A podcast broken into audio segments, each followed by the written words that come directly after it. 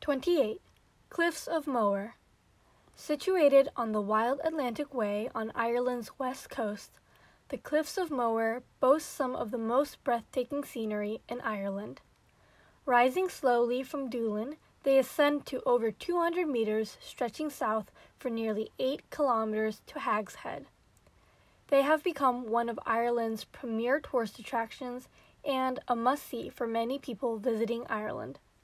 When you make your trip to the Cliffs of Moher, you're coming for one of two things the staggering height of the rock face and the even more staggering beauty of the views from the top.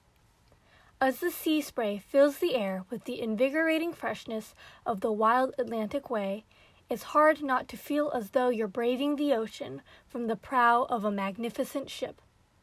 To make the most of the magic, Nothing quite beats a wind whipped trek across the cliff top, the edges peaking slightly upwards like the crests of the waves that roll endlessly below. The Doolin Cliff Walk will lead you down the well worn trail to the Visitor Center, which houses interactive exhibits, a virtual reality tour of the cliffs from a bird's eye point of view, historic images, and much more.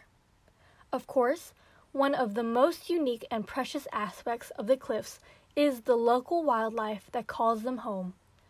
Those with a love of bird watching will be spoiled here.